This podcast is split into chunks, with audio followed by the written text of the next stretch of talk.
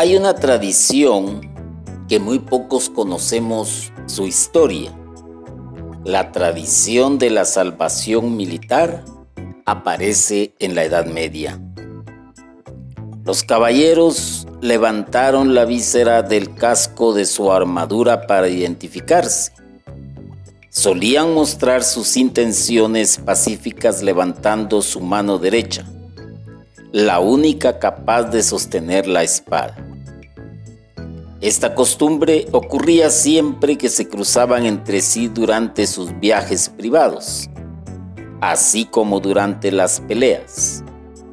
El significado del gesto evolucionó en la Edad Media. Al comienzo de una pelea, los oponentes levantaron la visera de su casco para mostrar sus caras.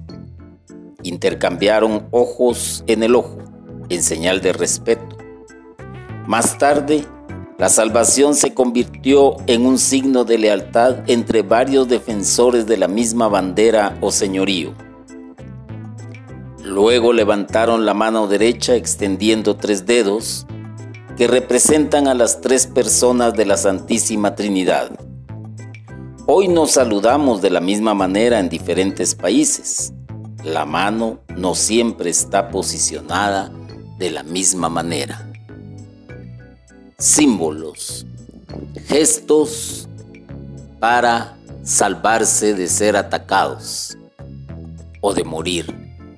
Hoy los cristianos tenemos un símbolo, que es la cruz, el crucifijo, donde está Jesucristo, que es un signo de salvación para toda la humanidad.